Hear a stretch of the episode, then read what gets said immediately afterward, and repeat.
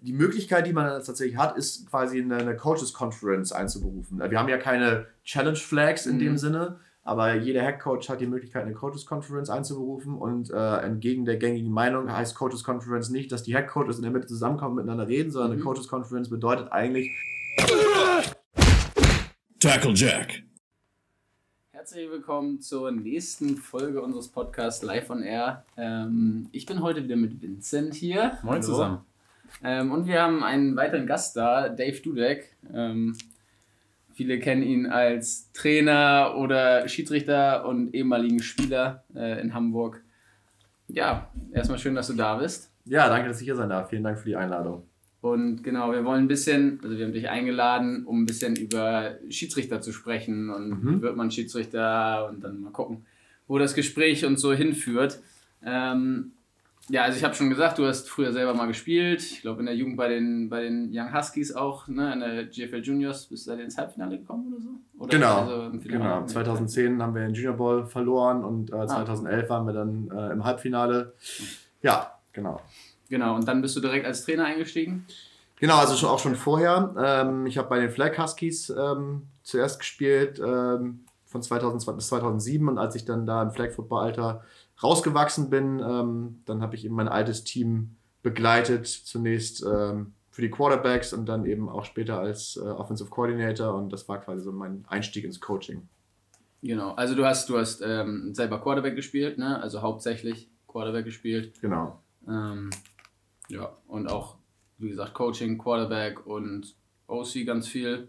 Head Coach schon bei Hamjam gewesen, ne? Ich glaube, das ist so das das, sag ich mal, höchste? Oder hast du schon mal woanders als Headcoach, ja, Pioneers Jugend, warst du der Headcoach? Genau, in der Pioneers A-Jugend, das war mein erster Headcoaching-Job damals, ähm, zumindest im Tackle-Bereich, vorher im, im Flag ähm, hatte ich auch schon einen Headcoach-Posten, aber dann äh, bei der Pioneers Youth damals ähm, Headcoach gewesen und dann dementsprechend auch bei der Hamburger Jugendauswahl, genau. Ja. Nicht schlecht. Genau, und dann ähm, bist du noch als Schiedsrichter unterwegs. Ja. Äh, können wir einfach mal ins Thema so direkt ein bisschen einsteigen. Erstmal vielleicht, wann, wann bist du Schiedsrichter oder seit wann bist du Schiedsrichter? Ja, habe ich mir vorhin auch äh, Gedanken darüber gemacht und äh, konnte ich gar nicht mehr genauso ähm, als Jahr genau beziffern. Ich glaube, es war aber 2011, also ziemlich genau zehn Jahre lang jetzt. Ähm, und es ist ja so, dass die Vereine eine Gestellungspflicht haben, also eine bestimmte Anzahl an SchiedsrichterInnen ähm, stellen müssen, je nachdem, wie viele Teams sie im Spielbetrieb melden. Und ähm, damals bei den, bei den Dockers, wo ich damals ähm, als Flag Football Coach aktiv war, ähm, relativ neuer Verein, äh, der damals gegründet wurde, mussten wir eben auch eine, eine, bestimmte Anzahl an Officials melden und dementsprechend zu den Lehrgängen schicken. Und äh, genau, dann habe ich mich dazu bereit erklärt, das zu machen. Ja, da, dann können wir so ja schon mal einstellen, da sprichst du das an. Also die Vereine müssen ähm, Schiedsrichter stellen. Weißt du, wie viele das sind pro Verein in Hamburg? Oh, das ist eine gute Frage. Ähm, tatsächlich ist es abhängig davon von der Anzahl an Teams. Also je, okay. je, je mehr ähm, Teams ein äh, Verein in den Spielbetrieb schickt, desto mehr Schiedsrichter und Schiedsrichterinnen muss der Verein auch stellen. Okay. Hast ähm, du da so ein Beispiel? Also angenommen, wir haben ein B, ein A und ein Herrenteam. Wie, weil, wie viele Schiris braucht dann der Verein? Ungefähr? Genau, es gibt, glaube ich, ähm, eine Grundanzahl an, ähm, an Schiedsrichtern, die man stellen muss. Ich glaube, es sind zwei oder drei. Und dann kommt für jedes weitere Team, das man hat, also angenommen man hat irgendwie fünf Teams noch ähm, dementsprechend vier obendrauf. Aber das ist jetzt so ein bisschen gefährliches Halbwissen, was ich hier teile. Also okay. das müsste ich nochmal nachgucken. Vielleicht könnt ihr, könnt ihr das nochmal nachreichen, die Info. Ähm, aber auf jeden Fall ist es so, dass je mehr Teams man stellt, desto höher ist auch die äh, Gestellungspflicht quasi. Alles klar. Das ist so eine Quotientenregelung. Genau. Das ja, wusste ich gar nicht. Ich auch nicht. Das, ja, wusste ich auch nicht. Also ich wusste, dass die Teams, also dass die Schiedsrichter halt von den Teams kommen. Ja. So, also ne, als Schiedsrichter bist du ja, gehörst du zum Team. Ja. Zu welchem Team gehörst du denn offiziell noch? Inzwischen gar nicht mehr. Also okay. tatsächlich, tatsächlich ist es so, wenn wir im Landesverband äh, pfeifen, ist es meistens so, dass sich ähm, diejenigen einem Verein anschließen. Und meistens ist es dann auch so, dass äh, den, den Einsteiger und Einsteigerinnen ähm, die Ausrüstung, ähm, also zumindest die Einstiegsausrüstung bezahlt wird von den Vereinen, weil das in der Regel günstiger für, für die Vereine ist, diese Ausrüstung im Wert von ungefähr 100 Euro zu zahlen, als eben die äh, Verbandsstrafe zu zahlen, wenn man diese Gestellungspflicht äh, eben nicht erfüllt. Okay. Ah, okay. Das hm. heißt, äh, eigentlich sind alle Schiris parteiisch, ne? ja, aber ja immer gleichparteiisch. Ja, Also, stimmt, das stimmt. ja Das heißt, stimmt, das heißt, bei einem normalen Game Day wäre nicht die, wäre sozusagen die eine Hälfte von der einen Mannschaft der Schiris und die andere von der anderen. Oder kommt das dann immer vom Heimteam sozusagen? Nee, das hat damit tats- tatsächlich gar nichts zu tun. Also für welchen Verein man offiziell gemeldet ist ähm, und wer dann gegebenenfalls am Anfang irgendwie die Uniform zahlt, das hat überhaupt nichts damit zu tun, wo man am Ende eingesetzt wird. Alles klar. Ähm, Okay. Also tatsächlich ist, ähm, ja, wird, wird darauf geachtet, dass man, wenn man als Spieler oder als Coach irgendwie aktiv ist, ähm, dass man dann möglichst nicht ähm, ja, Spiele seines eigenen Vereines pfeift. Da gibt es aber auch Ausnahmen ähm, und tatsächlich, weil wir auch einfach nicht ähm, so ein Übermaß äh, an Schiedsrichtern haben, lässt sich das auch manchmal einfach nicht verhindern. Aber ich glaube alle, also ich war auch schon in der Position, dass ich zum Beispiel, als ich bei den Pioneers war, die ja auch sehr viele Teams habe, und dass ich, als ich da irgendwie als Herrenspieler aktiv war, dass ich dann durchaus da mal ein Kids-Flag-Spiel gepfiffen habe. So, aber ich Ja. kann, glaube ich, von mir selber sagen und auch von, ähm, von anderen, die quasi in dieser Situation sind, dass man das irgendwie ganz gut ausblenden kann und ähm, Ja. im, im Sinne quasi der Schiedsrichterei und der Unparteilichkeit dann eben auch ganz gut voneinander trennen kann. Allerdings finde ich da, ich finde es immer ein bisschen unglücklich, wenn sowas passiert. Nicht, wenn irgendwie jemand in dem Verein als Trainer tätig ist und dann irgendwo in der unteren oder höheren Sparte meinetwegen pfeift, das ist alles gut. Aber es gibt auch Leute, die ja Schiedsrichter sind und noch aktiv spielen und die dann, also wir hatten es schon mal, dass jemand von einem anderen Hamburger Verein, der in der gleichen Liga spielt wie wir im Herrenbereich, ähm, dann ein Spiel von unseren Herren gepfiffen hat. Ja, So, das ist einfach, also selbst wenn der ein gut, also selbst der macht einen guten, hat einen guten Job gemacht und pfeift auch grund, also zumindest das, was ich bewerten kann, grundsätzlich vernünftig so. Ähm, finde ich es immer unglücklich von der Ansetzung her. Das ist einfach, also ich, es wäre eine Situation, in der ich auch nicht sein wollen würde ähm, als Schiedsrichter. Und es ist halt, ja, irgendwie, das ist halt immer, bei einer strittigen Entscheidung ist dann halt immer irgendein Beigeschmack da, ne? Und das ist halt, ja, ist Also genau, kann ich total schade. verstehen. Ähm, es gibt auch Spiele, wo ich ähm, quasi auch gesagt habe, boah, das ist mein altes Team, da würde ich, Mhm. da war ich letztes Jahr, da würde ich jetzt nicht pfeifen wollen. Ähm, aber da gibt es auch andere Situationen, wo ich sage, okay, da habe ich gar keine Berührungspunkte mehr mit. Ähm, und das kann ich irgendwie unparteiisch und neutral angehen. Ich glaube, dass man prinzipiell das so versuchen sollte oder auch schaffen kann, das unparteiisch und neutral anzugehen. Aber genau wie du sagst, ähm, wenn es dann eine strittige Entscheidung gibt, dann gibt es immer Leute, einem, die einem irgendwas anhängen oder nachsagen wollen. ja, genau, genau. Ähm, und dann ist es, glaube ich, auch einfach schlau, selber zu sagen, ähm, nee, bei dem und dem Spiel, bei dem und dem Verein oder dem und dem Team möchte ich im Moment nicht pfeifen. Ich glaube, dass äh, Boris, ähm, unser Schiedsrichter Obmann, da tatsächlich aber auch gar nicht den Überblick darüber behalten kann. Ne? Also wer quasi in welchem Team im letzten Jahr gecoacht hat und wer in welchem Verein ist und wo es irgendwelche positiven oder negativen Beziehungen gibt.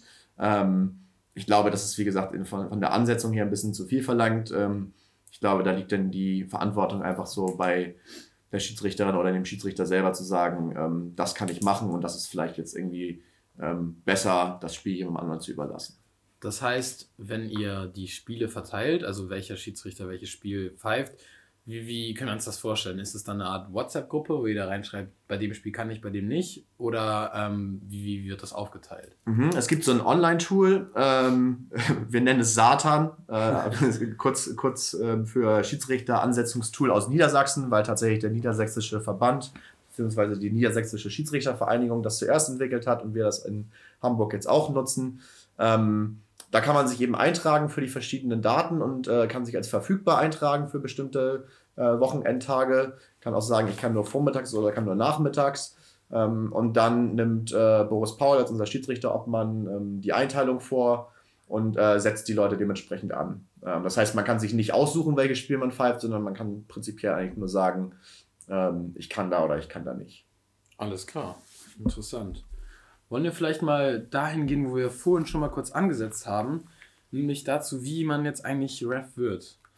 Ähm, du hattest gesagt, man muss dann durch so einen Lehrgang gehen. Wie sieht das aus und wie lange dauert das? Genau, also es ist ein äh, Lizenzstufensystem, das äh, geht quasi von A bis E, beziehungsweise von E bis A. Mit der E-Lizenz fängt man an und das sind zwei Wochenenden. Äh, Also Samstag, Sonntag und dann nochmal Samstag, Sonntag und am zweiten Sonntag mittags oder so schreibt man dann eine schriftliche Prüfung und äh, wenn man die besteht, dann kriegt man eben eine Schiedsrichterlizenz. Ähm, da kann sich auch prinzipiell jede und jeder für anmelden. Ähm, ab 16 Jahren ähm, war es, glaube ich, damals. Ich glaube, inzwischen ist es tatsächlich auf 18 Jahre angehoben. Beziehungsweise es gibt so eine äh, Karenzzeit, wenn man in dem Jahr, wo die Saison beginnt, noch 18 wird, dann kann man quasi auch schon mit 17 anfangen. Ähm, und dann muss man je, Jahr für Jahr quasi ähm, immer wieder einen Lizenzlehrgang machen und entweder um seine Lizenz zu bestätigen oder eben die nächsthöhere Lizenz zu erwerben. Alles klar. Ähm, da habe ich eine Frage dazu. Mhm. Weil, also zwei Wochenenden, a zwei Tage sind erstmal, sag ich mal, vier Tage. Ähm, der Workload, um eine Trainerlizenz zu bekommen, ist ja deutlich höher. Hast du, also das würde mich jetzt einfach nur interessieren, hast du eine Ahnung, warum das so ist? Also meinst du, Schiedsrichter ist in dem Sinne, man müsste weniger wissen? Weil theoretisch gibt es ja auch, ich meine, es gibt sieben bis acht unterschiedliche Schiedsrichterpositionen, wenn ich das richtig im ja, Kopf genau. habe. Das heißt, der Umfang ja. ist ja, ich weiß, man fängt nicht direkt als Whitehead dann an, mhm. ist klar, aber trotzdem ist der Umfang ja relativ groß. Ja. Ähm, und so Sachen wie Versicherungssachen und so sind ja sicherlich, das war ja auch eine Einheit, zum Beispiel im Trainerlehrgang, ist ja vielleicht auch nicht uninteressant, so, mhm. also dann wahrscheinlich in einer anderen Richtung noch, aber ähm, vielleicht auch nicht uninteressant. Also das würde mich einfach interessieren. Oder meinst du, es ist einfach so, weil das finde ich ein bisschen schade, dass der Trainerlehrgang generell in Hamburg so sehr lange ist, so wenig Plätze zur Verfügung hat. Also unserem Verein wurde jetzt wieder mitgeteilt, dass keine Plätze mehr zur Verfügung stehen für diesen, diesen Winter. Ähm, und es macht es halt nicht, also es macht das, der ganz, die ganze Sache nicht einfacher, Trainer zu werden. Und Absolut. so das ja, das Trainerdasein in Hamburg zu fördern. Ja. Ähm, und das scheint ja bei den Schiedsrichtern, ich, ich würde sagen, besser zu laufen. Genau. Also ich sehe das eigentlich auch total ähm, so, dass es Sinn macht, ähm, Menschen relativ niederschwelligen Einstieg in so ein Thema zu geben und ähm, letztendlich machen wir das ja alles alle aus, ähm, als unser Hobby. Also egal ob ja. als Trainer oder als Schiedsrichter ja. oder auch als Spieler. Und deshalb macht es, glaube ich, auch Sinn, ähm, da eben einen Zeitrahmen festzulegen und so zweimal, also zweimal zwei Tage finde ich irgendwie in Ordnung als Einstieg. Ähm, und wie du schon sagst, sollte man mal hinterfragen, ob ähm, das wirklich Sinn macht, ähm, allen Coaches eben aufzubürden, diese C-Lizenz machen zu müssen mhm. in Hamburg. In Schleswig-Holstein läuft das zum Beispiel anders.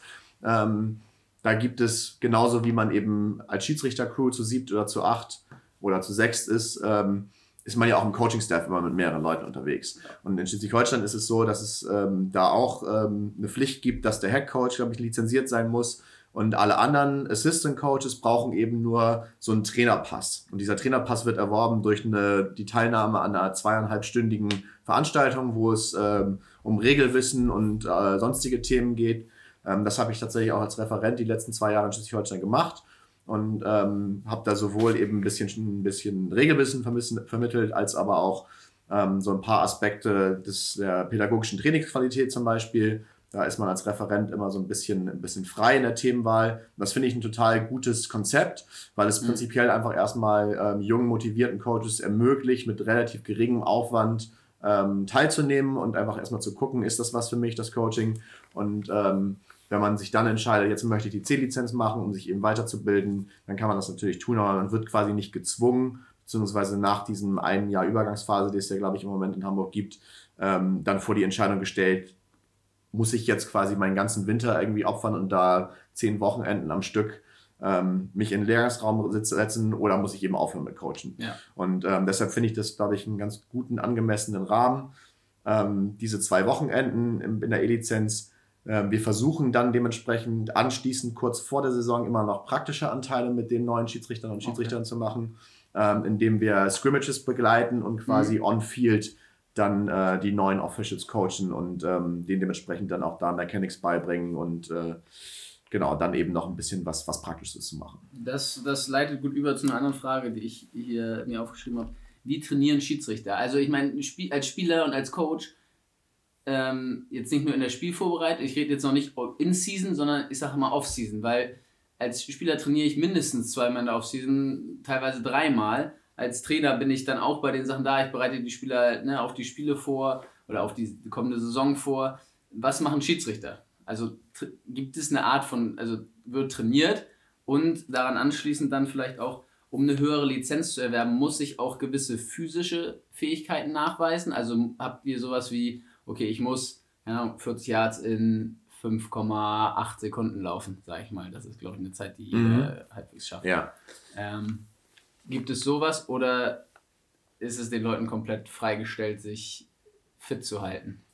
Genau, also tatsächlich ähm, gibt es eben jedes Jahr, also vor jeder Saison diese Lehrgänge und die müssen tatsächlich auch jedes Jahr besucht werden. Das heißt, da wird auch in der Regel immer ein Test geschrieben und äh, dann macht es natürlich Sinn, sich auch in der Offseason irgendwie mal mit dem Regelbuch zu beschäftigen und eben nicht nur erst an dem Lehrgangswochenende. Also einige haben irgendwie gerüchteweise einfach ihr Regelbuch auf Klo liegen und le lesen da dann ab und zu einfach mhm. mal ein bisschen drin. Ähm, und tatsächlich. So, so vertreibt sich Boris seine Studiengänge her. Ja, genau. Aber es macht natürlich auch total Sinn, einfach viel Football zu gucken. Ja, und auch eben ja. mit anderen Schiedsrichtern vielleicht zusammen Football zu gucken. Und das finde ich auch immer wieder ganz total spannend. Ähm, dass es auch Schiedsrichter gibt, die Football gucken, wo ich das Gefühl habe, die gucken gar kein Football mehr, sondern die gucken nur Schiedsrichter. Ähm, und die gucken sich dann quasi nur an, was war das jetzt für ein Call. Da wird gar nicht mehr darüber diskutiert, boah, das war jetzt aber ein nices Play, sondern hat der Side Judge irgendwie da die richtigen Goal-Line-Mechanics gemacht. So, und ähm, ich kann quasi als Trainer und eben ehemaliger Spieler, aber auch irgendwie als Football-Fan und eben auch als Schiedsrichter total unterschiedlich auf so ein Spiel gucken und ja. wechsle dann manchmal so ein bisschen die Perspektiven und äh, guck, guck, gerne mal einfach auch so als Fan einfach nur. Mhm. Ähm, dann nehme ich mal wieder so eine Coaching-Perspektive ein und dann gucke ich eben auch mal so ein bisschen als Schiedsrichter auf so ein Spiel.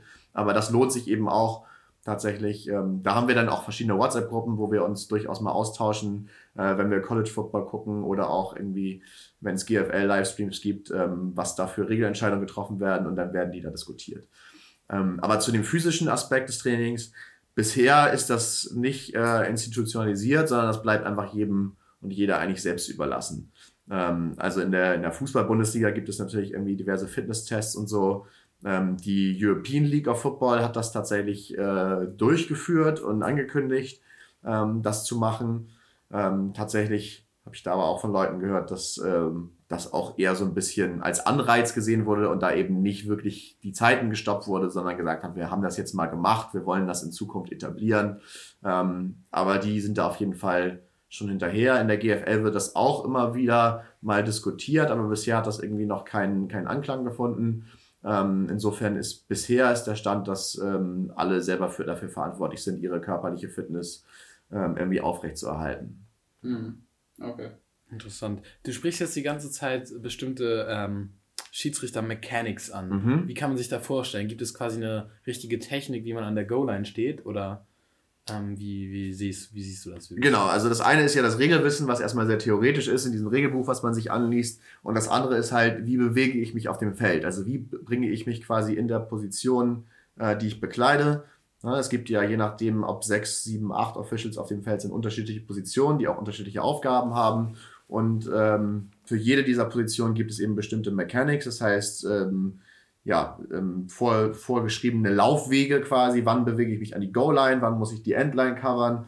Was mache ich als Referee? Laufe ich dem Quarterback hinterher? Wo gucke ich hin vor allen Dingen? Was sind meine Key-Spieler? Also die Spieler, die ich äh, primär beobachten muss.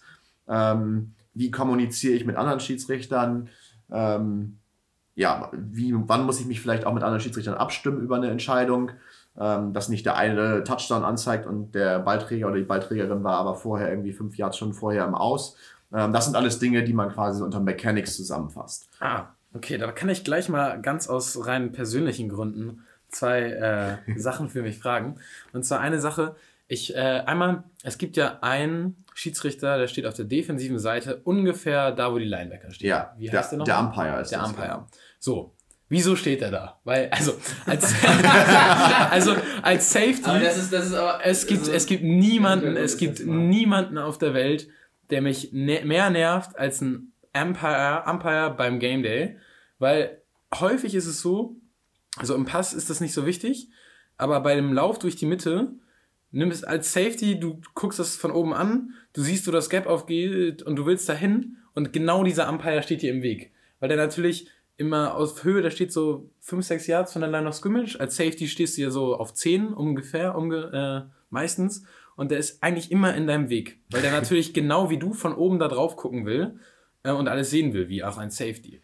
So, und dann habe ich jedes, bei jedem Spiel immer diese blöden Diskussionen mit dem äh, lieben, netten Herrn. Ähm, also wenn ich ihnen sage, kannst du nicht ein bisschen weiter nach hinten gehen oder wenn der Lauf ist nicht direkt sind, aber es, es bringt nichts. Er steht immer da. Wieso ist das so? Ja, das ist eine sehr gute Frage. In der NFL ist es zum Beispiel nicht so. Da ähm, steht der Umpire im Offensive Backfield. Ähm, ich weiß gar nicht, wie das historisch irgendwie vielleicht gewachsen ist. Ich glaube, mm. das wurde erst vor ein paar Jahren geändert. Ja, das, das ist noch gar nicht so lange. Ja, das kann, ich kann glaub, gut sein. Genau das nämlich wahrscheinlich so ein Punkt war. Einmal, das ist sicherlich auch von der Sicherheit für den Schiedsrichter selber äh, im offensiven Backfield sicherer ist als in, als in der Defense. Und eben, weil es, glaube ich, auch für die Übersicht für jede Position ja. einfacher ist. Absolut. Ähm, tatsächlich die, die einzige Funktion oder die einzige Überwachungsaufgabe, äh, die der Umpire wahrnehmen muss und die er eigentlich auch nur von da aus wahrnehmen kann, ist tatsächlich zu überwachen, ob wir unberechtigte Linemen downfield haben. Ja, also das heißt, beim Passspielzug dürfen ja die Offense Liner nicht weiter als drei Yards downfield gehen. Ähm, das kann ich natürlich aus dem Offensive Backfield nicht so besonders gut ähm, überwachen, als ähm, dann dementsprechend mich auf die Höhe zu stellen beim Pass und dann zu gucken, ob das passiert.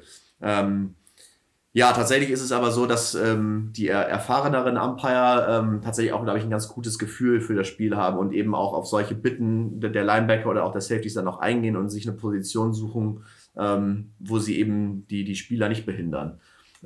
Es kommt aber auch durchaus immer wieder vor, dass ähm, Ballträger, Running Backs zum Beispiel, sich ganz bewusst einfach den Umpire als zusätzlichen Blocker aussuchen. Also ja, ja. tatsächlich auf den Umpire zulaufen und dann auf der einen oder anderen Seite dementsprechend direkt ja. an ihm vorbei, um eben genau diesen Hesitation-Moment da auszunutzen, den die Linebacker oder vielleicht auch die Safeties haben, weil sie ja eigentlich auch den Schiedsrichter nicht umlaufen wollen. Genau.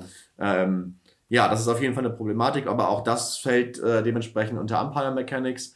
Ähm, dementsprechend, wie bewege ich mich beim Pass, wie bewege ich mich beim Lauf wo bewege ich mich in einer Position, die eben für mich sicher ist und die eben ähm, die Spieler um mich rum, also vor allen Dingen die Linebacker, irgendwie nicht, nicht beim, beim Play behindert. Ja. Okay, alles klar. Gut, gut zu wissen. Was hätte ich nicht gedacht. Ich dachte immer, die O-Linemen down, downfield werden von den beiden Jungs, die an der Line of Scrimmage an der Sideline stehen, ähm, beobachtet. Die können das ja eigentlich auch ganz sehen. Genau, die können das auch sehen. Ähm, das ist auch so ein bisschen so eine geteilte Überwachungsaufgabe. Ähm, aber die, die Schiedsrichter an der Seite haben natürlich auch noch äh, die Receiver als Keys, also die müssen sie auch noch beobachten. Ähm, genau, und deshalb ist es eigentlich primär Umpire-Aufgabe, aber du hast vollkommen recht, die beiden äh, Short Wings, also diejenigen, die an der Line of Scrimmage stehen, die können das natürlich auch mit überwachen und beobachten. Alles klar. Und die andere Frage, die ich mir hier dazu ähm, notiert habe, Du hattest eben angesprochen, dass ihr natürlich mit euch äh, untereinander kommunizieren müsst, gerade bevor ihr eine Entscheidung macht. Wie ist das jetzt persönlich für dich selber, aber auch falls das einem Kollegen passiert? Sagen wir mal eine blöde Fehlentscheidung, die aber aus irgendeinem Grund jetzt durchgezogen werden muss, weil es so ist. Und du weißt, ah, es war vielleicht doof oder dir fällt vielleicht auch erst danach ein oder du siehst erst danach, dass das eine falsche Entscheidung war. Aber es ist nun mal schon passiert. Ähm, wie geht man da, also einmal, wie gehst du irgendwie selber damit um? Natürlich ist es so ein bisschen Feedback, irgendwie nächstes Mal passiert mir das nicht mehr. Aber mich interessiert jetzt gerade auch, wie macht ihr das untereinander? Also seid ihr dann so, ey komm, das war kein guter Call, nächstes Mal nicht? Oder versucht ihr sogar noch, während der das macht, da einzuschreiten? Ähm, also während der falsche Call ausgesprochen wird sozusagen? Oder ist es dann eher so nach dem Motto, ähm, nee, ich mache hier mein Ding, du, du hast es ja eh nicht richtig gesehen oder so? Mhm ja, tatsächlich äh, kann man natürlich immer der Crew-Saver sein und wenn man sich hundertprozentig sicher ist, dass der, dass der Call, der auf dem Feld, der irgendwie falsch war, ähm, bevor das nächste Play gestartet ist, kann man natürlich immer noch einschreiten und sagen, ähm, ich habe das anders gesehen. Also zum Beispiel ein Catch, der, der als complete gegeben wird, wo man sich aber hundertprozentig sicher, sei, also sicher sein kann, der war incomplete von seiner Position aus da ist man immer in der Lage zu sagen, nein, der war incomplete. Ja. Prinzipiell hat natürlich jeder Schiedsrichter seinen Überwachungsbereich und sollte eben auch auf seinem Überwachungsbereich bleiben. Das heißt, da gehört auch eine gewisse Art von, von Vertrauen einfach in der Crew zu. Ähm, aber es gibt auch immer wieder Situationen, die von mehreren Schiedsrichtern gleichzeitig quasi beobachtet werden. Und ähm, im Optimalfall ist es dann eben so, wenn es eine knifflige Entscheidung gibt, also zum Beispiel ein Sideline-Catch, war der, war der Inbounds oder war der Out of Bounds, ähm, dass man dann im Zweifel einfach die Uhr anhält, zusammenkommt, kurz miteinander spricht und gemeinsam eine Entscheidung bekannt gibt. Ähm, tatsächlich ist das aber, wie gesagt, nur der Optimalfall. Es passiert durchaus, ähm, dass jemand Touchdown anzeigt oder jemand die, also den Catch gibt, obwohl ähm, ein anderer Schiedsrichter oder eine andere Schiedsrichterin gesehen hat, dass der Ball deutlich incomplete war. Und in dem Fall kann man andere Leute auch immer overrulen, wenn man sich hundertprozentig sicher ist, dass der, dass der Ball zum Beispiel incomplete war. Ähm, Dennoch gibt es auch Situationen, wo ähm, zum Beispiel bei unbeabsichtigtem Abpfeifen, also wo einfach zu früh ähm, jemand in die Pfeife bläst und äh, das Play eben tot macht, obwohl das Play eigentlich noch gar nicht hätte tot sein ähm, sollen, da kann man dann im Nachhinein ja nichts mehr machen. Ja. So, also außer dementsprechend den, den Regeln zu folgen, was eben bei unbeabsichtigtem Abpfeifen passiert. Ähm, ja, aber Fehler passieren, also überall, bei Coaches, bei Spielern und eben auch bei Schiedsrichtern. Und ähm, wichtig ist, glaube ich, einfach immer die Fehler als Lerngelegenheiten wahrzunehmen und ähm, sich möglichst vorzunehmen, den gleichen Fehler nicht öfter zu machen. Ja. So, und ähm, natürlich wird darüber dann auch gesprochen in der Kabine und wird es dann auch reflektiert. Ähm, einige offensichtliche Fehlentscheidungen, das merkt man eben schon, dass es eine Fehlentscheidung war, vielleicht auf dem Feld. Bei anderen merkt man das erst im Gespräch mit anderen. Und bei ähm, den ganz kniffligen Entscheidungen muss man tatsächlich auf Video dann gucken ja. und ähm, dann eben sehen, okay, das war vielleicht irgendwie doch nicht so, wie wir das auf dem Feld gesehen das haben. Das heißt, ihr analysiert auch richtig eure Spiele im Nachhinein. Genau, also zumindest in der GFL nutzen wir auch sehr viel Huddle ähm, und ähm, gucken, also machen eine Vorbereitung und eine Nachbereitung, gucken uns äh, Formationen zum Beispiel an, aber auch äh, Spieler, wie sie in der Coverage zum Beispiel agieren. Ähm, und im Nachhinein gucken wir uns natürlich auch an, ob die Entscheidungen, die wir getroffen haben, dann eben richtig waren oder nicht. In der GFL wird das ja viel genutzt. Ähm, und wir versuchen das auch im Landesverband, also auch in unterklassigen Ligen, ähm, zunehmend, zunehmend zu nutzen. Aber da ist natürlich auch wieder sehr unterschiedlich, ähm, wie viel Zeit und Arbeit die einzelnen äh, Crews und vor allen Dingen auch die einzelnen Hauptschiedsrichter dann einfach in die Vor- und Nachbereitung stecken können. Ähm, ich habe daran anschließend einmal eine, also ein paar Fragen. Und zwar zuerst, es gibt ja häufig die Situation oder häufig hört man dieses, also meinetwegen nehmen wir klassische Situation, es wird ein Pass geworfen, es ist eigentlich offensichtlich eine PI. Ja, kann jetzt offen oder Defense, aber manche, manche PIs sind ja einfach offensichtlich. Mhm. So, und es wird nicht geflaggt. Und wenn man sich dann einen Schiedsrichter anspricht, dann wird gesagt, ist, ist nicht mein Spot. Also ist mir bewusst, dass nicht jeder Schiedsrichter, ne, Schiedsrichter haben ihre eigenen Keys, wo sie hingucken. Die Frage ist für mich, bei dem Passspielzug, der Ball ist in der Luft. Gibt, wird immer noch, äh, guckt man immer noch weiter auf den Spot oder gibt es auch Schiedsrichter, die dann, also gibt es mehr als einen Schiedsrichter, der dann den Ball verfolgt? Und daran anschließend, wenn es halt offensichtlich, also wirklich offensichtlich war und auch wenn es nicht dein Key ist, warum flaggen es dann manche Leute nicht? Mhm.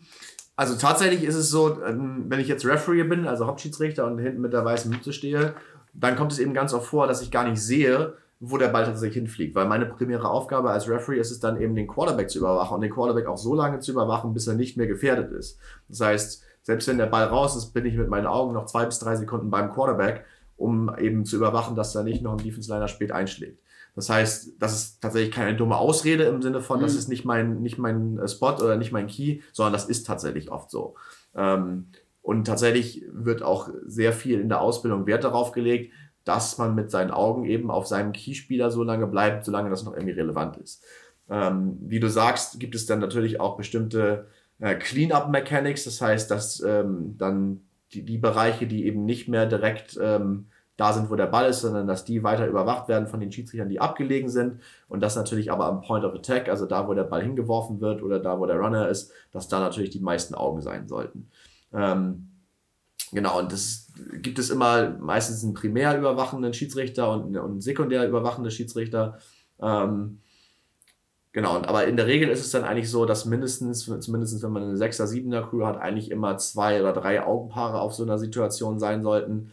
Ähm, also eigentlich könnt ihr davon ausgehen, dass, wie gesagt, auch bei PI-Calls, dass da mindestens zwei Augenpaare drauf gucken. In der Regel der Backjudge aus der Mitte und dann mhm. eben der tiefe Schiedsrichter, also Field Judge oder Side Judge von hinten. Ähm, ja, und wenn beide keine Flagge werfen und ich aber als Referee zum Beispiel hinten das so aus dem Augenwinkel nur gesehen habe und denke, oh, das war jetzt aber eine, also ich finde, das war jetzt eine Passbehinderung, würde ich trotzdem die Flagge da nicht hinschmeißen, so, weil es in dem ja. Moment halt einfach, wie gesagt, ich habe es nicht primär beobachtet, meine, meine Augen waren eigentlich woanders. Ja. Und nur weil ich denke, okay, die Sidelines reagieren jetzt so, dass es eine offensichtliche Passbehinderung ist, werde ich da nicht auf Verdacht eine Flagge hinschmeißen. Ja. Sondern eigentlich muss da ein Vertrauen halt auch in die Kollegen und Kolleginnen irgendwie sein, dass diejenigen, die äh, dementsprechend die Zone oder irgendwie den Pass überwachen müssen, ähm, dass die da auch die richtige Entscheidung treffen. Ja, dann daran anschließend, weil manchmal, also ich hatte es auch schon als Spieler, wo es halt wirklich so offensichtliche Sachen nicht richtig geflaggt wurden. Mhm. Oder auch, oder auch meinetwegen Flaggen geworfen wurde, wo es offensichtlich nicht so war. Also mir ist immer noch im Kopf gewesen, wir haben ähm, es war in Niedersachsen, in Wolfsburg bei dem Spiel.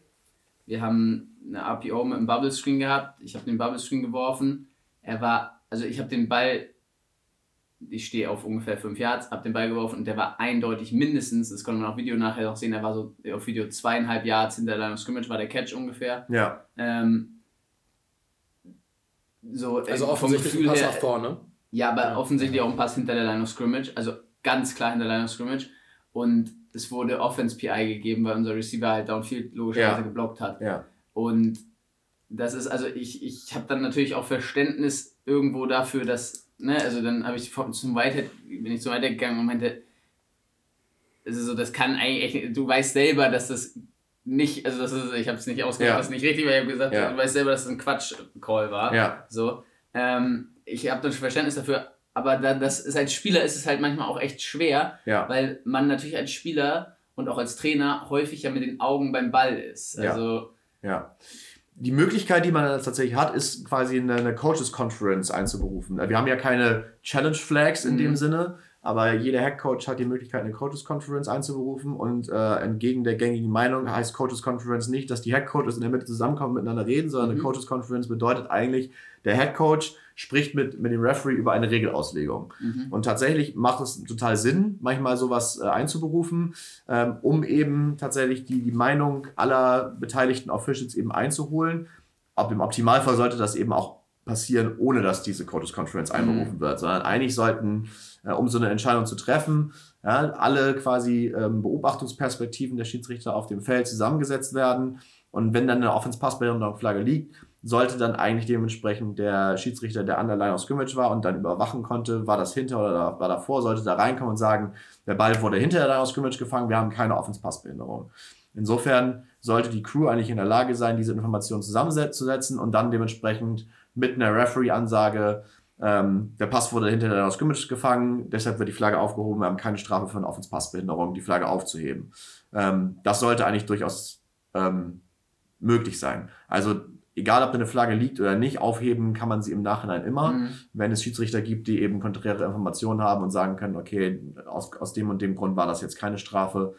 Ähm, und manchmal, wie gesagt, passiert das aber nicht ähm, weil vielleicht diejenigen, die irgendwas überwacht haben, sich nicht trauen, in der, in der Crew das irgendwie vorzubringen oder warum auch immer. Und wenn ich als Headcoach der Meinung bin, ich bin mir ziemlich sicher, dass es so war und möchte gerne mit dem Whitehead darüber sprechen, ähm, dann kann ich quasi ähm, einmal im Spiel ähm, oder auch solange ich noch Timeouts habe, ähm, eine, eine Headcoaches-Konferenz anrufen, mit dem Referee darüber sprechen. Der kann dann dementsprechend nochmal mit der Crew sprechen und die ähm, Informationen zusammensammeln und da kann es dann durchaus passieren, und das ist mir als Coach auch schon passiert, dass man dann Recht bekommt und dass, dass es dann heißt, ja, okay, danke, du hast Recht.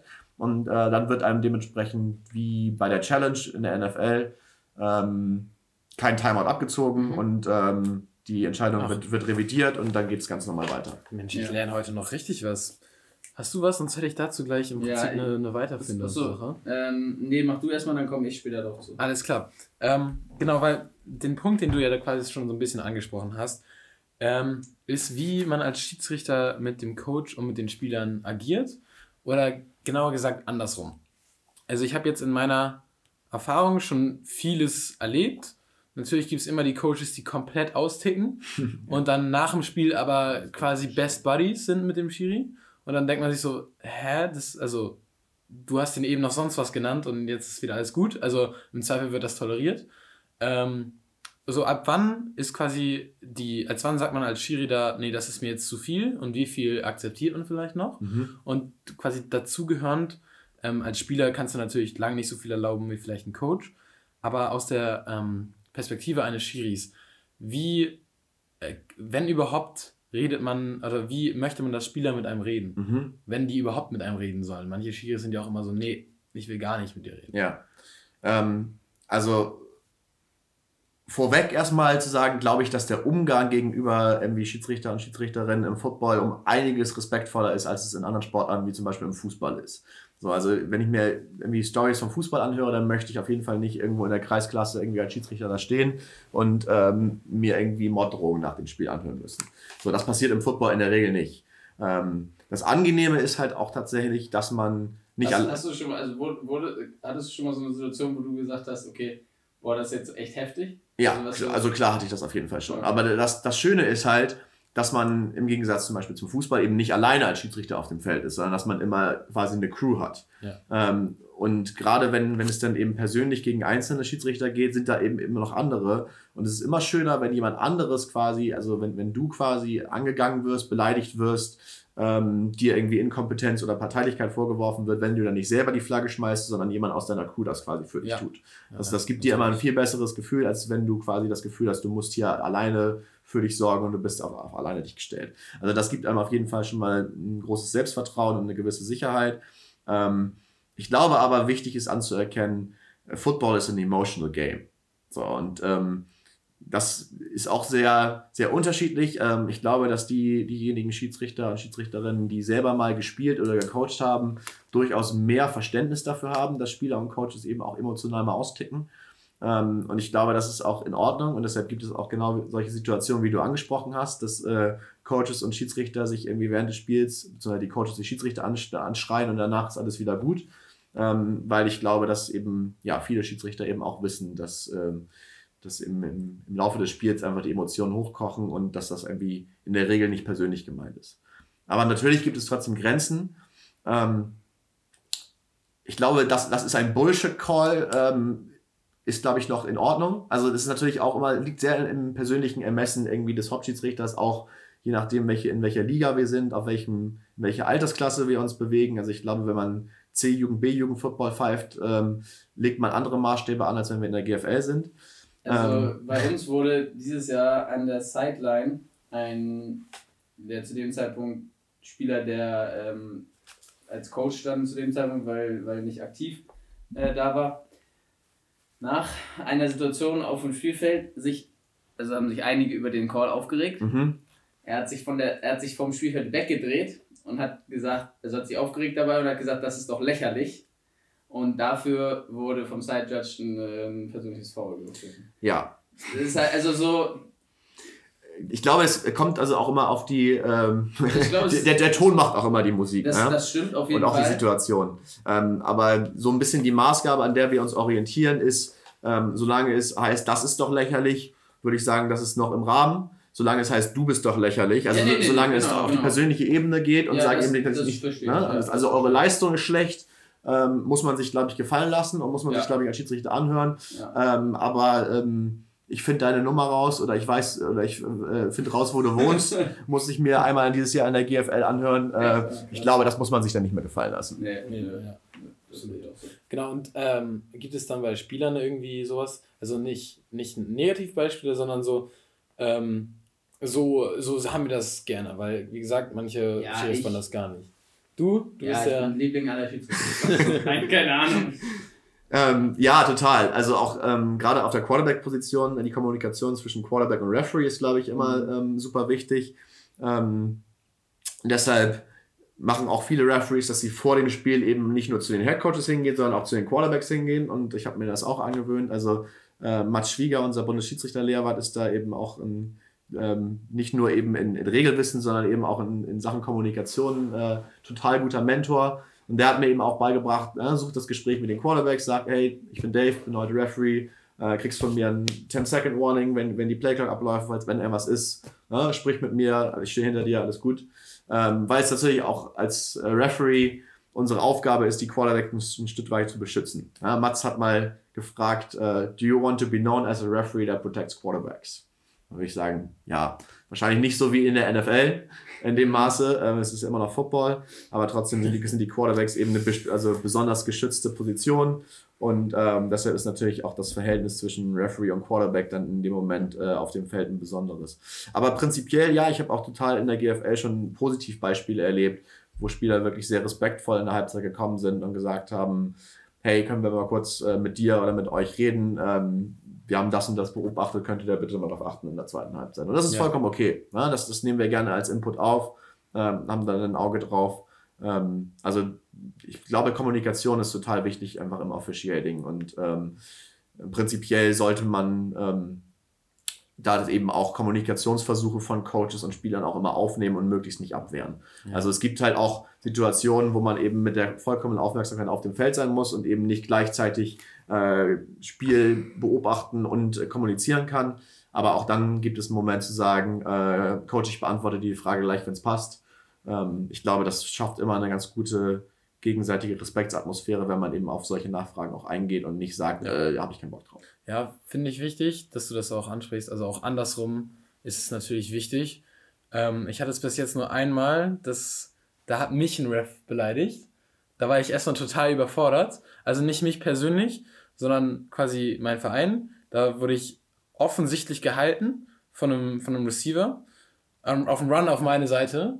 Und ich habe schon alles gemacht, mich extra reingelegt, das richtig gezeigt und dann zu ihm geguckt und äh, bin danach so respektvoll zu ihm gegangen und meinte so, ähm, also, sieht man doch, oder? Es war doch ein Halt hin. Dann kam, kam irgendwas in die Richtung und so, ja, ähm, hoff doch nicht immer diese, immer diese ähm, Devils, die luschen oder so. Die, die spielen immer den Luschen-Football. Und da war ich erstmal richtig überfordert und dachte mir so, ja, was, was mache ich jetzt? Ich kann mich ja nicht beim Ref beschweren. Also, ähm, ja, finde ich, find ich gut, dass du das ansprichst. Das ist natürlich auch als Spieler deutlich entspannter, wenn man weiß, man kann mit den Refs reden und man wird auch gehört und, und verstanden.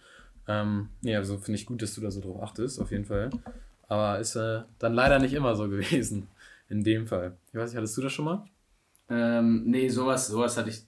Nö, sowas hatte ich noch nicht. Ich hatte das, ähm, wenn man, dadurch, dass ich ja auch so dann auch coache in Hamburg so und schon ein bisschen länger spiele, kennt man natürlich auch einige Leute. Und dann, wenn man dann halt einen Whitehead hat, den man auch kennt, so dann, das macht es für mich, finde ich, immer noch einfacher, mit dem Schiedsrichter zu reden. Und ähm, ja, dann, also es gibt einige Leute, die nicht, also dann, dann hat man so ein bisschen Trash-Talk mit dem Schiedsrichter mal gehabt. Ja, also ich hatte das mit, mit Boris zum Beispiel mal, dass der dann, dass der dann irgendwann so in, angefangen hat zu sagen, ja, dann äh, wirf doch mal vernünftig jetzt und sowas. Also, aber das sind dann halt so, das sind das halt ist lustig, so, ja. Genau, das sind dann so kleine lustige Sachen. Äh, sowas hatte ich, aber ich hatte es noch nie, dass irgendwie, ähm, ja, der Schiedsrichter irgendwie da mich, mich angegangen ist oder irgendwie mich, mich in irgendeiner Weise beleidigt hat. Und ich würde auch sagen, ich bin eigentlich immer relativ respektvoll ähm, und versuche immer, ich, ich mag es, ich versuche immer, wenn ich mit dem Schiedsrichter rede, das relativ sachlich und ähm, irgendwie neutral zu halten und halt eben nicht, weil es halt ganz viele immer geben, die sich auch das war das! So, weißt du, so, so kommen immer die Leute zu den Schiedsrichtern und dann immer gleich anfangen rumzumeckern und es gibt ja auch Coaches, die eine sehr eine Tendenz dazu haben, sehr schnell laut und ins Meckern zu, zu kommen. Und ich bin dann immer, ich bin dann eher auf dem Spielfeld so, dass ich versuche, dass, dass ich das ruhig rüberbringe, den ja. Punkt, und, ähm, und das versuche so zu klären. Manchmal hat man aber auch Schiedsrichter, wo man das Gefühl hat, ja, das bringt alles nichts. Und das, ähm, ja, bei einigen Sachen, wenn halt Sachen wirklich spät kommen, so, da ist manchmal, manchmal sind es so, also wenn so bei, bei Hits, die wirklich definitiv late sind oder Face Mask und solche Sachen.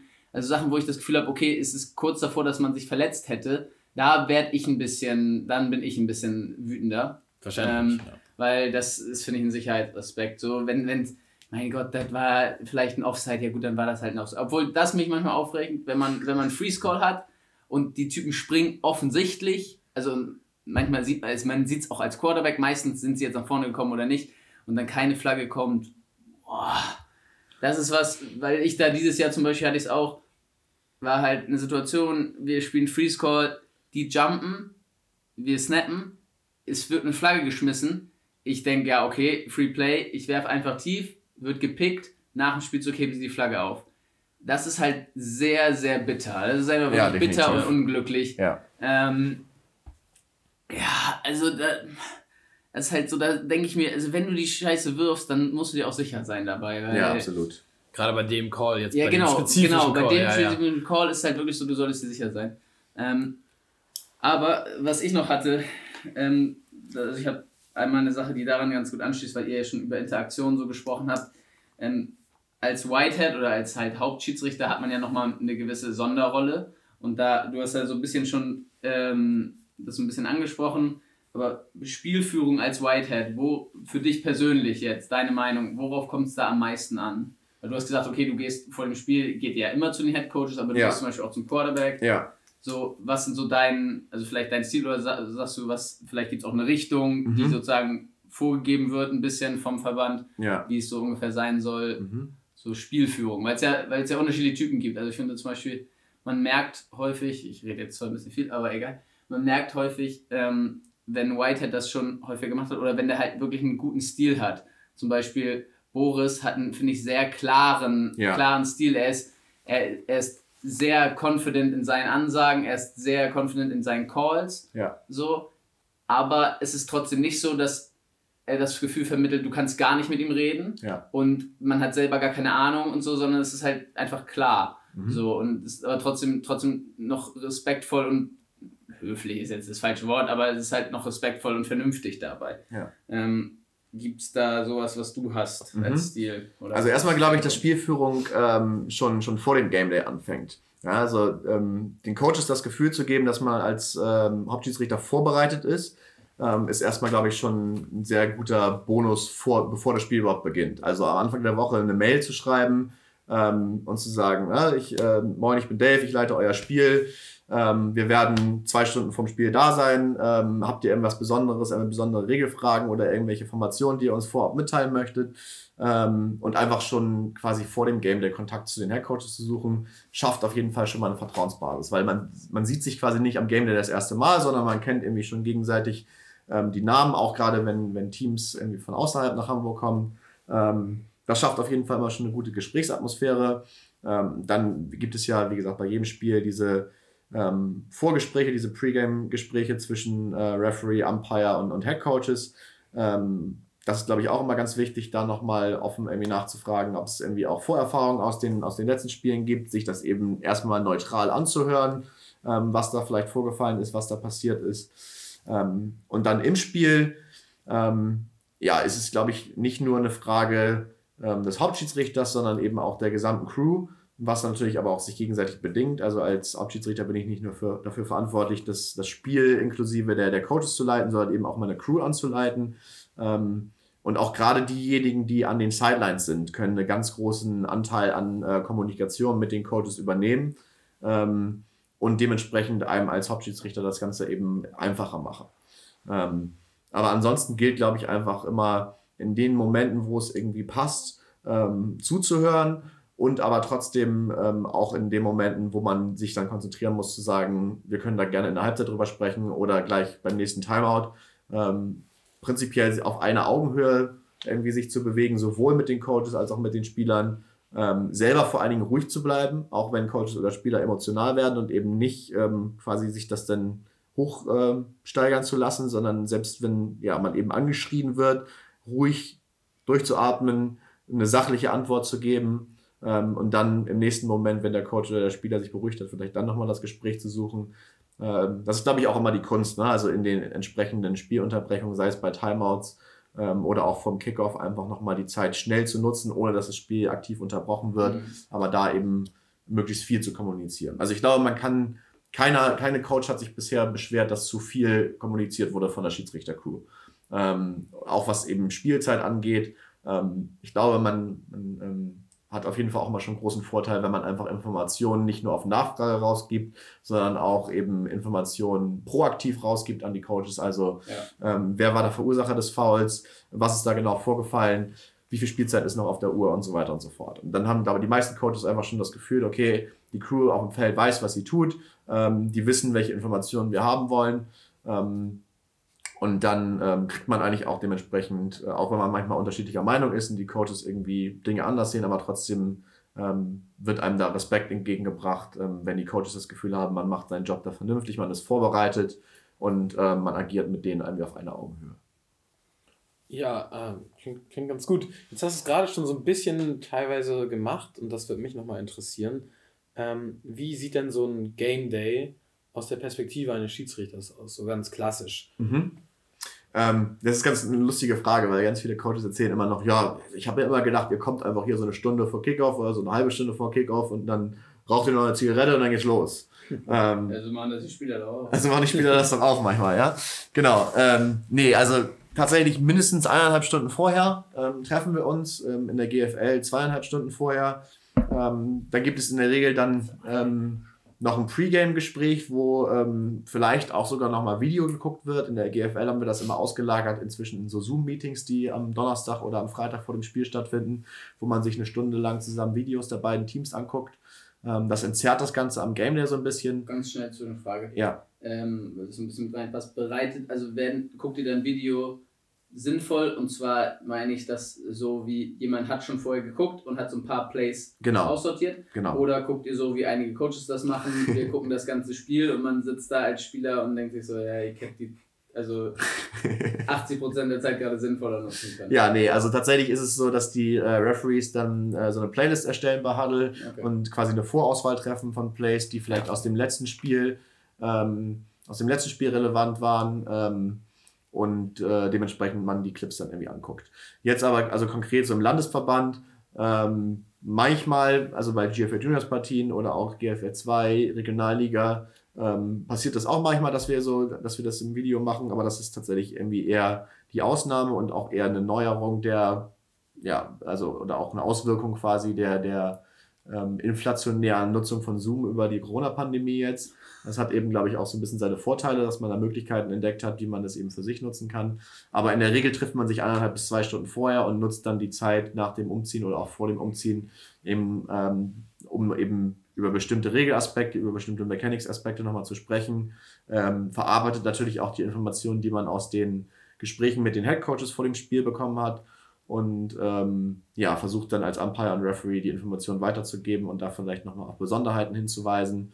Ähm, was wir auch seit zwei oder drei Saisons erst machen, ist, dass wir versuchen vor dem Spiel die, die Prep-Plays, also wenn, wenn die Offenses gegen die Defenses ähm, der, des gleichen Teams quasi in den Warm-Ups irgendwie schon Plays oder Skelly laufen, dass wir da uns schon auf unsere Position stellen, dass wir uns vielleicht unsere Keyspieler schon mal angucken, dass wir uns angucken, ähm, genau, welche Formation spielt die Offense, ist da vielleicht irgendwas, irgendwas Besonderes.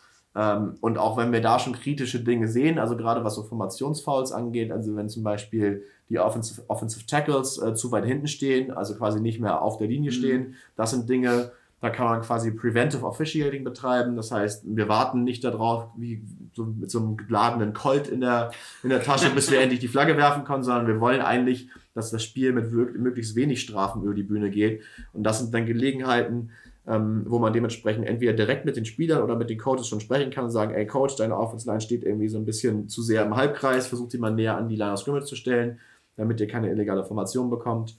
Ähm, also da sowohl quasi so ein bisschen körperliches Warm-up zu machen und eben auch ähm, schon ein bisschen in die Bewegung reinzukommen, aber eben auch schon vor dem Spiel die Kommunikation mit den Spielern und mit den Coaches zu suchen. Alles klar. Und dann habt ihr natürlich das Spiel. Wie sieht so eure Halbzeit aus? Genau, ähm, in der Halbzeit ähm, sprechen wir natürlich über das, was. Und die immer Kaffee und Kuchen. Genau, ja, ja. das auf jeden Fall auch. Also ja, das ist aber auch wichtig. Ich meine, genauso, ähm, auch wenn es manchmal nicht so aussieht, aber wir bewegen uns ja auch ja, auf dem Feld.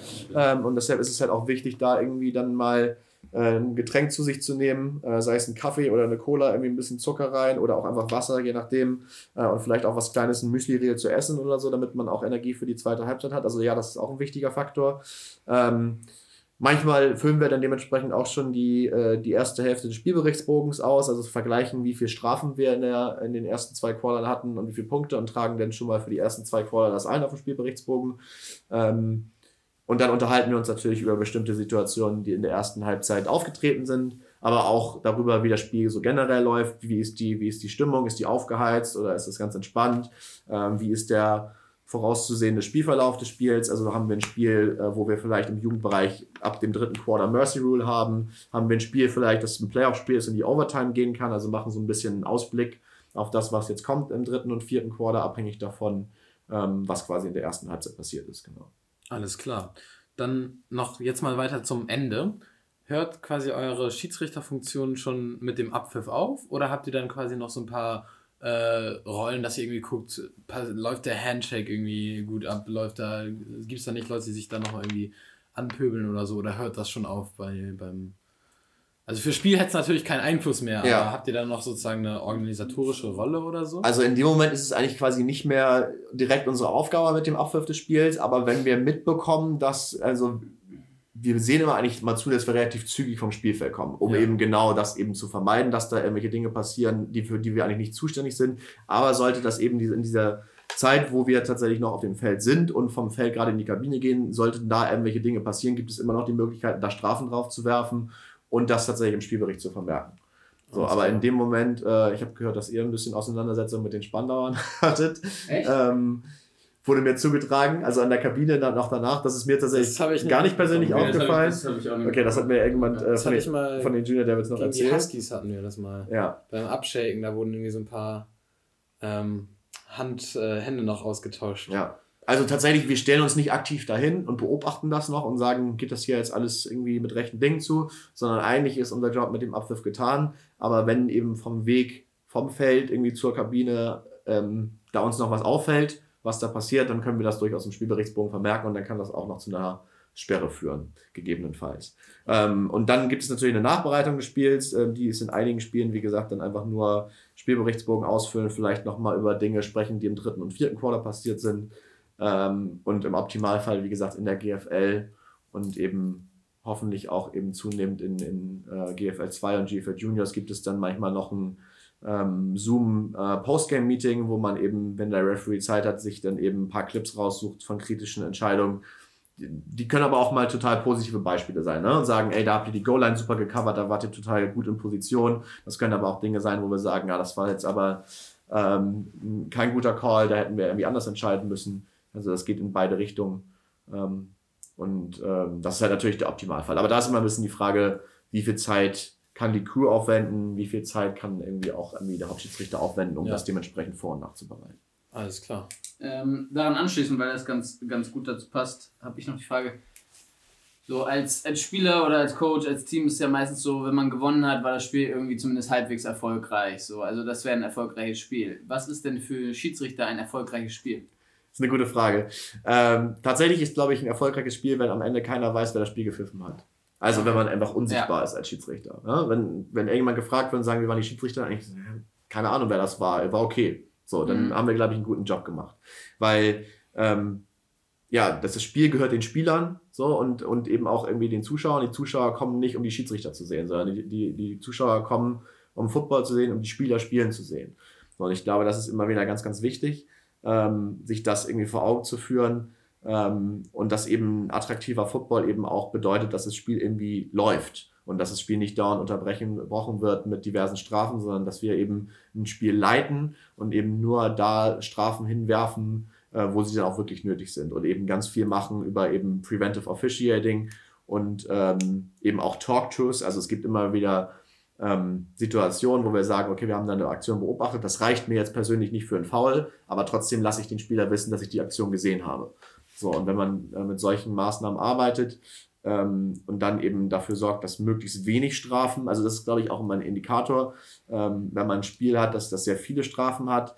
Ähm, natürlich kannst du trotzdem ein Spiel gut geleitet haben und es mhm. gab nun mal viele Strafen, aber tendenziell ist es so, wenn man wenig Strafen hat, kann man davon ausgehen, dass es ein Spiel war, das eigentlich gut geleitet war, ähm, wo die Emotionen irgendwie gut kontrolliert wurden ähm, und wo beide Teams fair zueinander waren. Und wenn am Ende, wie gesagt, keiner weiß, wer das Spiel gepfiffen hat, dann hat man, glaube ich, als Crew einen guten Job gemacht. Ja. Aber trotzdem freuen wir uns natürlich ähm, auch über positives Feedback. Ne? Also das ist immer das Schönste, glaube ich, wenn das unterlegene Team äh, nach dem Spiel zu einem kommt, sei es jetzt zu einem als Hauptschiedsrichter oder auch zu irgendjemandem aus der Crew oder zu der ganzen Crew ähm, als Gesamtheit und sagt, ey, vielen Dank für die gute Leistung. Das ist auch immer schon wieder passiert.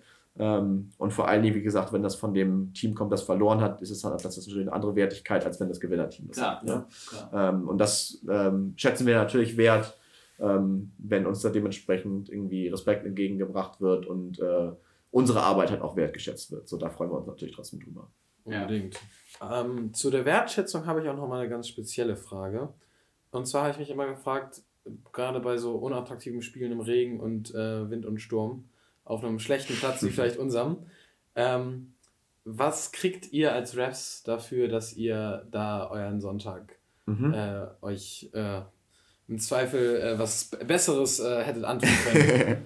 Sehr geil, gute Frage. Ähm, ich habe tatsächlich immer wieder Spiele, wo ich denke, boah, war richtig cool, hat mir richtig Spaß gemacht und dann kriege ich auch noch Geld dafür und denke so, ich hätte es eigentlich auch ohne Geld gemacht und dann gibt es aber auch wirklich Spiele, wo ich irgendwie Mitte drittes Quarter schon denke, boah, zum Glück kriege ich am Ende 50 Euro für den Scheiß hier. so wie das, was wir neulich geschrieben haben. Ah, nee, das fand ich ganz cool. Das, da ging es ja auch um was. Aber ja. Ähm, ja, also natürlich gibt es auch Spiele, wo du denkst, boah, pff, ne, also nass und kalt und irgendwie es funktioniert nichts und es ist nur anstrengend und so. Und dann bist du natürlich froh, wenn du am Ende irgendwie deine 50 Euro Aufwandsentschädigung bekommst. Ja. Also das ist der Hamburger Satz. Und tatsächlich ist es in Hamburg auch so, dass ähm, die ganze Crew, egal welche Lizenz, egal welche Position, egal welche Liga, gibt es für jeden 50 Euro. Und in anderen Landesverbänden wird teilweise nach Liga bezahlt. Das heißt, da gibt es für ähm, B-Jugend und C-Jugend und Kinderflag Football deutlich weniger Geld als für GFL 2.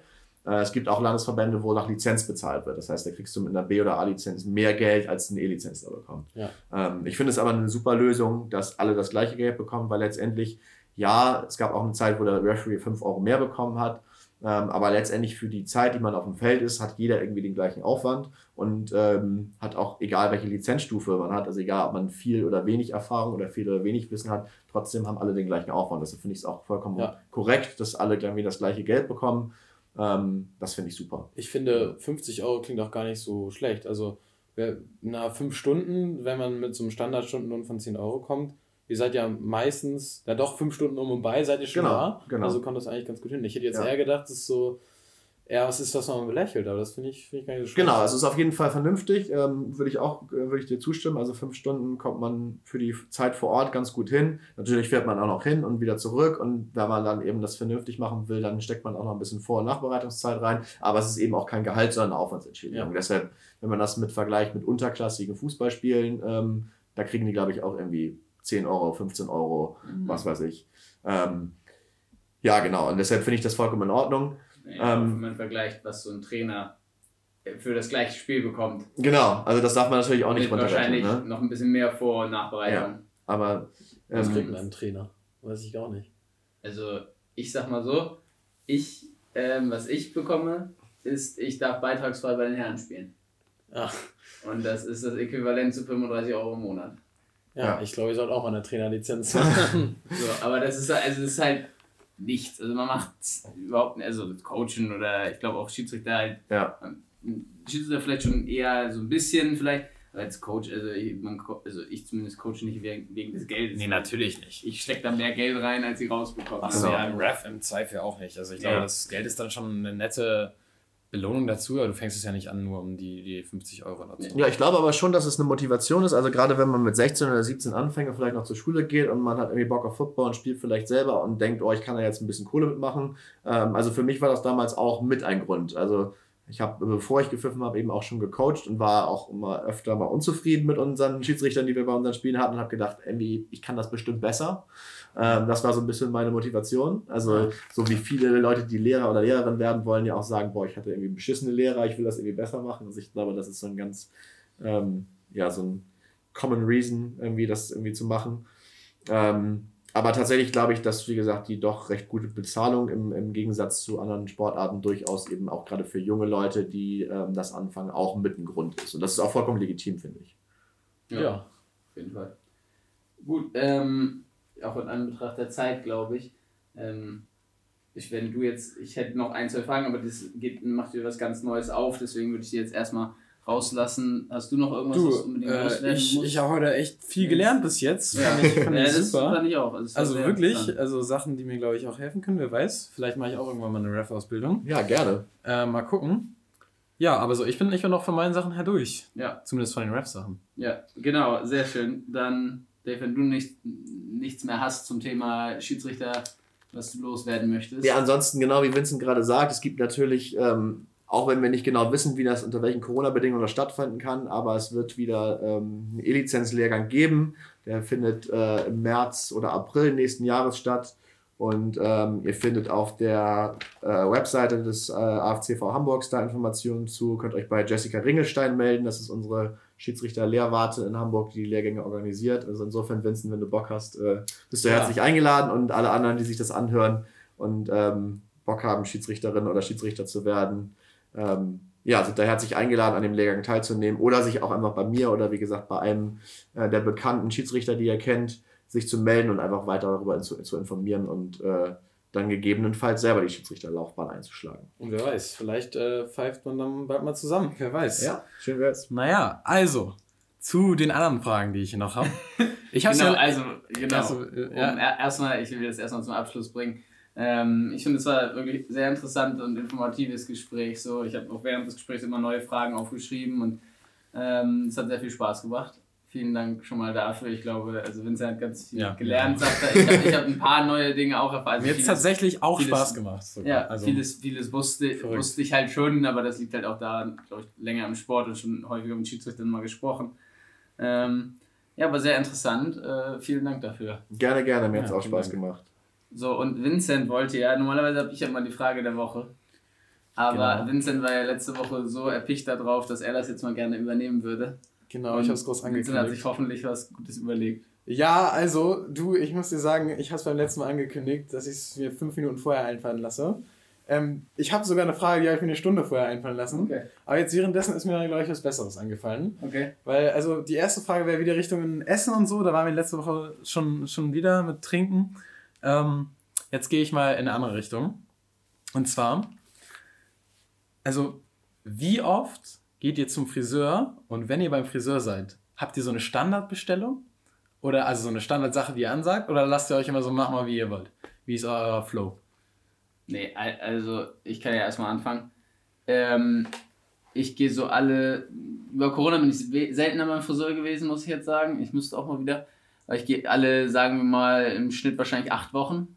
Ähm, und ich habe eine Friseurin, die hat mir als Kleinkind schon die Haare geschnitten. Da Ui. waren meine Eltern. Ähm, da hatte sie noch einen Friseursalon. Richtige und, Tradition. Ja, ja, und jetzt, jetzt macht die das, ähm, macht die es nur privat. Zwischendurch hatte ich es dann irgendwann mal, weil die auch ein bisschen weiter weg wohnt, in Uetersen, so das ist ein bisschen Autofahrt, auch selbst von Wedel gewesen damals. Ähm, waren wir irgendwann halt, mein Bruder und ich, dann in Wedel beim Friseur und dann irgendwann haben wir uns selber die Haare einfach nur ein bisschen abrasiert. Da gab es auch mal so eine Zeit, wo, wo ich es richtig kurz hatte. Ähm, und dann habe ich irgendwann gesagt, so, ich will wieder, wieder hin. Und meine Mutter war halt bei der immer noch so ein bisschen privat. Ähm, und seitdem bin ich da jetzt seit so ungefähr fünf Jahren äh, wieder bei, bei meiner Friseurin ähm, und fahre da immer für jetzt wirklich sogar auch so 40 Minuten nach Uetersen und 40 Minuten wieder zurück, um da eine Viertelstunde zu sein, zu schnacken, so, man kennt sich dann natürlich auch. Ähm, nee, und ich habe schon immer eine relativ gleiche Frisur. Mal ist es halt Mal sind die Seiten 12 mm mal 18 und das ist der einzige Unterschied. Das heißt, das heißt du hattest auch nie eine traumatische Erfahrung. nee, gar nicht. Ja, nö, nö. Hattest du irgendwas in der Richtung? Ach, ich weiß nicht. Also höchstens beim irgendwie selber schneiden, als meine Oma mir versucht hat, irgendwie die Haare zu schneiden und äh, das nicht so gut geklappt hat und da irgendwie Löcher in der Frisur drin waren und so. Aber ansonsten, äh, nee, gehe ich auch immer zu meinem Friseur, der bei mir in äh, Winterhude, bei mir um die Ecke ist am Winterhuder Marktplatz und äh, Seiten 12, äh, 12 mm, oben ein bisschen länger, Standardbestellung. Also du weißt ganz genau, was du Alle, was alle vier bis sechs Wochen oder sowas. Äh, Mensch. Ja, genau. Da bin, ich ja, da bin ich ja fast ein bisschen neidisch. Äh, ich hatte nämlich immer irgendwelche Horrorgeschichten. Darum dachte ich mir, ja, vielleicht bin ich nicht der Einzige. Scheint nicht so zu sein. Aber hast du immer den gleichen Friseur? Nee, nee, also Friseur, eben nicht, deswegen. Also, also früher wurde ich von meiner Mutter mitgeschleppt. Und also da war ich wirklich klein. Ähm, und dann hat die immer so, das war so eine Friseurin, die, kennt ihr diese Plakate mit diesen schrecklichen Frisuren aus irgendwelchen Friseurmagazinen und so? Aber die ja. hat so die wirklich gemacht. So, die wollte die auch machen. Und dann war, meine, war ich halt immer da, wenn meine Mutter irgendwie auch da war. Und dann so, ja, hier komm, den Jungen machst halt irgendwas. Hatte ich immer, ich hatte immer schlimme Sachen. Und wirklich, ich bin die meiste Zeit da wirklich mit Tränen rausgegangen, so mit fünf, sechs oder so. Ähm, und wollte erstmal nicht in den Kindergarten oder in die Schule. Dann habe ich das schon relativ. Aber jetzt mal, jetzt mal, ja, wir ja, wollen ja. auch Bilder, wir wollen Bilder oh sehen. Gott. Die musst du dann, die musst du schicken, die kann Damon dann schön in der Story posten. Ja, ich glaube, da habe ich dann niemandem erlaubt, Bilder zu machen. nein, nein, das war wirklich gruselig. Und dann habe ich relativ früh angefangen, das selbst in die Hand zu nehmen, im Sinne von, ich suche mal meinen eigenen Friseur. Und dann hatte ich so ein paar, halt auch immer so seine Standardsachen. Und dann hat er irgendwie zugemacht und dann musste ich, das ging das wieder los. Und dann war ich immer bei so einem, bei so einem guten Türken, die die Kurzsachen gut können. Und dann habe ich aber auch über Corona angefangen, meine Haare länger wachsen zu lassen. Und dann habe ich den fatalen Fehler gemacht. Ich habe jetzt im Juni Abi gemacht. So, und ich hatte mir richtig, ich hatte eine richtig schöne Corona-Frisur. Äh, weißt du, alles lockig, auch im Nacken, viel zu, viel zu viel. Ich dachte mir, nee, komm, für, für Abi-Verleihung machst du es jetzt mal schick und machst mal, bringst mal ein bisschen Ordnung rein. Dann bin ich zu diesem äh, netten Herrn, der eigentlich total cool ist, äh, gegangen und meinte so, ja, hier, ich will nur ein bisschen alles in Ordnung bringen, aber eigentlich so die Länge lassen und so. Und ihr seht das gerade ganz gut vielleicht. Manche, ich ich habe eigentlich Locken und die also so ein bisschen und die passen auch, die, die brauche ich auch für meine Frisur. Ja, so, was hat der, was, ich aber, ist bei mir genau ja, ja. Was hat der Typ gemacht? Der hat nicht meine Spitzen abgeschnitten, der hat alle meine Locken abgeschnitten. Oh Gott. Und zwar genau da, wo die angefangen haben, am Tag vor meiner Abi-Verleihung. Und dann auch ähm, alle, äh, richtig unten so mit Maschine, da habe ich ihm noch am Anfang gesagt, nee, nee, bitte keine Maschine. Also, nee, nee, komm, ich weiß, dass, ich weiß, dass gut aussieht. Dann habe ich gesagt, ja komm, mach einfach, hab dem vertraut. Und äh, so, wozu ist es gekommen? Ähm, ich, äh, meine ganzen Abi-Fotos, die, die werde ich nicht verwenden. also, die gibt es nicht zu sehen, die gibt es nicht auf meinem Insta, die gibt es nicht in irgendwelchen Bilderrahmen, die kann ich nicht verantworten. Und ähm, ja, das war dann auch tatsächlich das letzte Mal, dass ich da war. Fürs nächste Mal ja. muss ich mir irgendwie noch was überlegen. Ähm, aber es wird definitiv mehr ähm, ein längerer Überlegungsprozess werden, wo ich hingehe und äh, was ich damit mache. Aber freut mich ja für euch, dass ihr solche Sachen noch nicht erlebt. nee, bisher, äh, ich bin sehr zufrieden und sehr, sehr loyal. Ja, das ist auch gut. Friseurin gegenüber. Ja, Friseuren, eigentlich will man denen ja auch loyal gegenüber sein. Ja. Ja, wenn sie nicht sowas machen. Naja. Ja, das klingt doch ganz gut, oder? Habt ihr noch irgendwas? Also ich bin, ich bin durch mit allem. Äh, vielen Dank, Dave, dass du hier warst. Hat sehr viel Spaß gebracht. Gerne, mir auch. Vincent, vielen Dank. Ja, vielen ja, Dank war, euch. Waren interessante Fragen und äh, gute Antwort, interessante Antworten. Hat Spaß gebracht. Vincent, du darfst, du darfst den Schluss ich machen. schon wieder. Mensch, ja, vielen Dank. Freut mich. Ich hoffe, ihr merkt, dass wir gerade immer ein bisschen mehr machen. Ich hoffe, euch macht das allen Spaß zuzuhören und äh, bis zum nächsten Mal. Ace.